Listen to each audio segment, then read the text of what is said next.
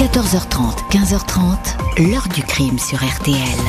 Jean-Alphonse Richard. Le mystère de la disparition de Célia et de son père Christophe en Ariège est cette fois résolu. Après sept mois d'enquête, le corps de Christophe Orsaz a été retrouvé et à l'instant, on vient de l'apprendre, celui de sa fille.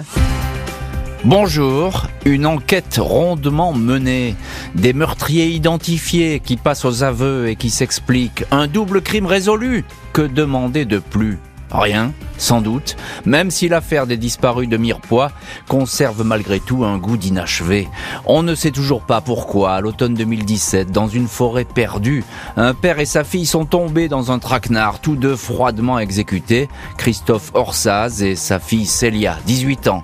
Depuis 5 ans, tout le monde, les enquêteurs, les proches des deux victimes, tout le monde ne cesse de s'interroger sur cette exécution glaciale qui a fait quoi au sein de ce couple de circonstances? Qui a entraîné l'autre sur ce chemin sans retour? Quel raisonnement a pu provoquer une telle tragédie?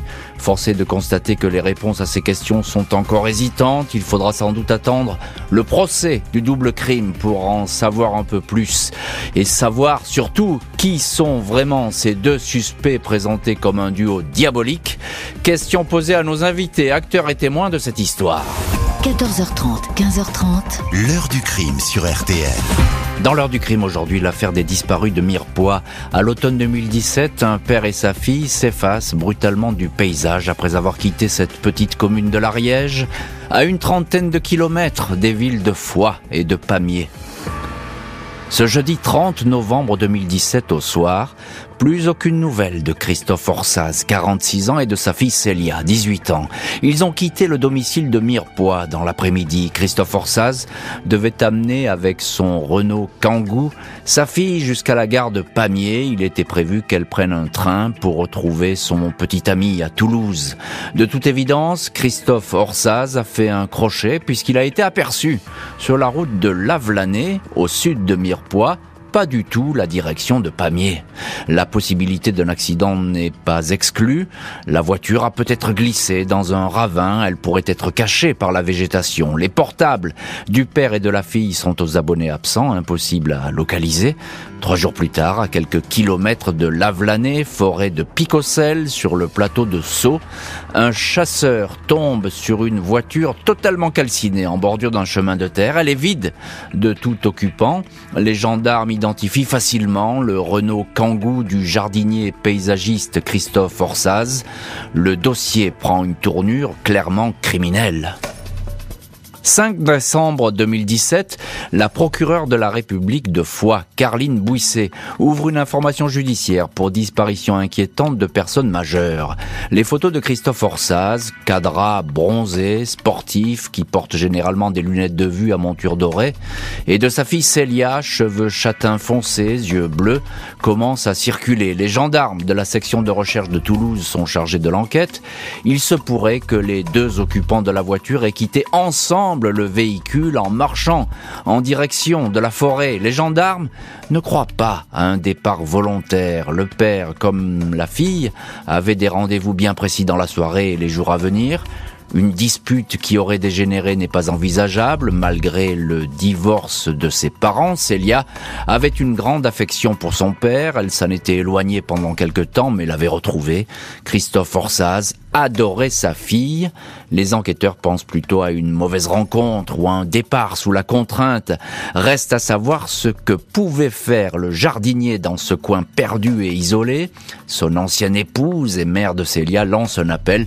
Nous voulons juste un signe de vie. Tant pis si Célia ne veut pas rentrer, mais qu'elle nous dise que tout va bien pour que l'on soit rassuré, indique Sandra Decker.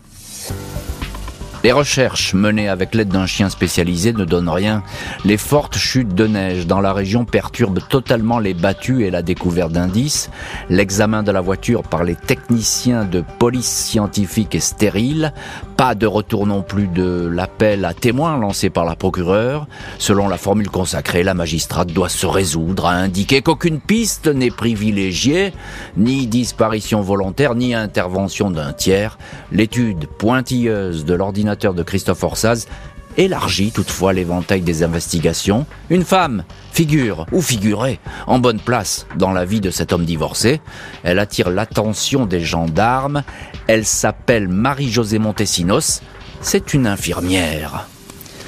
Marie-Josée Montesinos semblait bel et bien donc occuper une place importante dans l'existence de Christophe Orsaz, au point que celui-ci avait fini par redouter sa présence. Christophe Orsaz, disparu le 30 novembre 2017, était en relation avec une certaine Marie-Josée Montesinos, une infirmière libérale de 55 ans, mince, sportive, adorant les randonnées dans les Pyrénées, installée à Pamiers, divorcée, mère d'une fille. Christophe et Marie-Josée étaient même amants ainsi qu'en attestent de longs échanges de mails, relations intenses qui auraient toutefois dégénéré pour se changer en détestation. Une octogénaire de Lavelanet, Suzanne G, employée Orsaz comme jardinier, elle se souvient que Marie-Josée Montesinos était présente le jour où elle a embauché le paysagiste et le surveillé. Quelque temps plus tard, Christophe lui a dit qu'il s'était séparé de cette femme. Il lui aurait avoué un soir, vous savez, je suis tellement bien en ce moment sans Marie-Josée, pourvu qu'elle ne me retrouve pas. Le jardinier va raconter que Marie-Josée Montesinos lui avait volé une clé USB à caractère sexuel. Il avait une peur bleue de cette fille, confie Suzanne au journal La Dépêche. Le jeu de Marie-Josée Montesinos avec Christophe Orsaz intéresse beaucoup les gendarmes. L'infirmière avait-elle décidé de rendre la vie de son amant impossible? Peut-être, mais au point de le supprimer? Pas sûr. D'ailleurs, dans ce cas, pourquoi s'en prendre à Célia? Marie-Josée Montesinos s'est placée sur écoute. Il s'avère qu'elle est en contact avec un carrossier de la région qui s'occupe désormais du parc automobile d'une société d'ambulance. Jean-Paul Vidal, 48 ans, père de trois enfants, séparé, vient de se remettre en ménage avec son épouse, un homme discret, toujours prêt à rendre service, amateur de cascades automobiles et se produisant dans des fêtes locales. Il a été l'un des amants de Marie-Josée Montesinos. Ils étaient, semble-t-il, en couple au moment de la disparition. Après sept mois d'enquête, les enquêteurs placent en garde à vue l'infirmière, le carrossier et des proches de ce dernier. Mardi 12 juin 2018 au petit matin, après presque 48 heures de garde à vue, la, section de recherche de Toulouse, Jean-Paul Vidal avoue les crimes. Le lendemain matin, Marie-Josée Montesinos passe à son tour aux aveux. Elle convient qu'un téléphone prépayé, identifié par les gendarmes, a servi à appeler Christophe Orsaz et à l'attirer dans un traquenard. Rendez-vous lui a été donné près du village isolé de Bélesta, aux confins de l'Aude et de l'Ariège, dans un coin perdu de la forêt. Sous prétexte d'un chantier de déboisement, à peine sorti de sa voiture, Christophe aurait été frappé à coups de barre de fer par le carrossier et finalement tué. La présence de Célia, qui avait accompagné son père à ce rendez-vous fatal avant d'aller prendre son train à Pamiers, cette présence n'était pas au programme, Célia va hurler. Elle va être abattue un peu plus tard d'un coup de fusil de chasse. Jean-Paul Vidal et Marie-Josée Montesinos, tous deux présents sur les lieux, sont mis en examen pour assassinat et placés en détention provisoire. Les enquêteurs ne croient effectivement pas à un traquenard qui aurait dégénéré en massacre. Selon leur constatation, la mort du jardinier était bel et bien programmée. Après être passé aux aveux, Jean-Paul Vidal conduit les gendarmes jusqu'au hameau fantôme de Rieux-Fourcan, un ensemble de maisons en ruine dans la forêt de Bélestat, non loin du col de la Croix des Morts. À une quinzaine de kilomètres du lieu où avait été retrouvé le Renault Kangoo carbonisé. Le corps de Christophe Orsaz est découvert dans la fosse septique d'une des maisons abandonnées, le tronc et les bras attachés par une sangle. L'autopsie dira qu'il vivait encore quand il a été jeté dans la le carrossier et l'infirmière auraient auparavant vérifié si ce trou permettait le passage d'un corps. Célia est retrouvée sans vie un peu plus loin, son corps en partie recouvert par des branchages. Jean-Paul Vidal raconte que quand son père a été tabassé, il a entendu crier Célia dans la voiture. Il s'est alors dirigé vers elle, a cassé un carreau, l'a ligoté et l'a bâillonné. Le carrossier dit avoir roulé pendant 20 bonnes minutes à la nuit tombée dans la forêt. Il indique qu'il ne savait pas quoi faire de la jeune femme. Il l'a ensuite fait descendre du véhicule, lui a bandé les yeux, avant de lui tirer une balle dans la tête. L'arme a été découpée et jetée dans une rivière, tout comme la barre de fer, ayant servi à massacrer le père de famille. Marie-Josée Montesinos dément avoir voulu la mort de son ex-amant Christophe. Les enquêteurs pensent tout au contraire que celle-ci a bel et bien convaincu Jean-Paul Vidal de commettre le pire. Elle l'aurait persuadé que Christophe Orsaz était un monstre et voulait la tuer. Un homme qui l'a menacé. À l'amant carrossier, elle aurait ainsi montré de fausses lettres de menace. Dans la, dans la réalité, c'est plutôt le jardinier paysagiste qui redoutait Marie-Josée Montesinos. S'il m'arrive quelque chose à moi ou à ma fille, dis-leur que c'est Marie-Josée, aurait-il confié à une employée de maison chez qui il travaillait. Même si elle s'en défend, l'infirmière Marie-Josée Montesinos apparaît comme la commanditaire de cet abominable double crime qu'il va falloir reconstituer avant un éventuel procès. Mardi 25 mai 2021, Marie-Josée Montesinos et Jean-Paul Vidal sont amenés sur les lieux du double crime à 800 mètres d'altitude, en pleine forêt, un hameau au-dessus du village de Balesta. Pour cette reconstitution qui s'achèvera à la nuit, les juges d'instruction Elodie Billot et Fabrice Rive ont également prévu de conduire les deux suspects jusque dans la forêt de Picocel, là où Célia a été tuée d'une balle dans la tête. Après ces trois années et demie d'enquête, il est établi que la jeune femme a été exécutée sans raison, juste là, au mauvais moment, au mauvais endroit. Xavier Orsaz, le frère de Christophe, s'interroge sur cette mise à mort.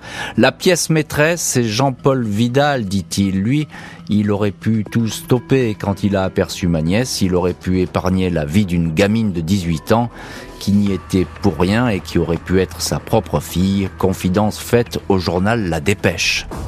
Si Jean-Paul Vidal a tenu la barre de fer, ayant servi à frapper Christophe Orsaz, puis le fusil utilisé pour tuer Célia, Marie-Josée Montesinos était seulement témoin de cette scène, même si les enquêteurs lui prêtent le rôle plus ambigu, celui d'une manipulatrice cynique.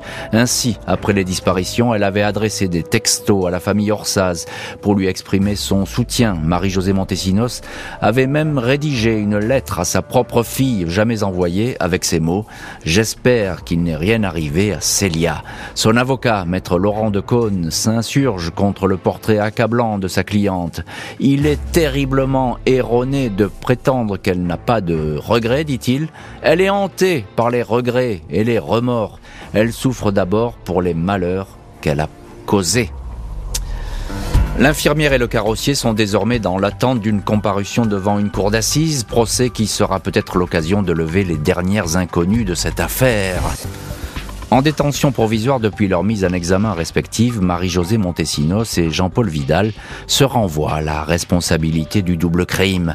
La défense de l'infirmière insiste sur le fait qu'elle n'a jamais eu l'idée d'apporter sur place la barre de fer et le fusil.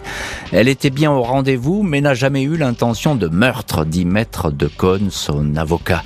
À la maison d'arrêt toulousaine de Seyss, Marie-Josée Montesinos serait devenue taciturne, en proie à des tendances suicidaires, elle assure qu'elle ne voulait pas que cette histoire aille si loin et charge Jean-Paul Vidal. C'est lui qui a porté les coups et pas elle, répète l'infirmière.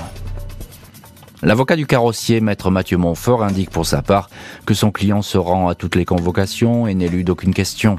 En l'état, il attend le procès pour livrer toutes ses explications à la justice, aux familles des victimes et à la sienne, dit l'avocat. Un rendez-vous judiciaire guetté aussi par la famille Orsaz, et en premier lieu Sandra Decker, ex-épouse de Christophe et maman de Célia. L'heure du crime, présenté par Jean-Alphonse Richard sur RTL.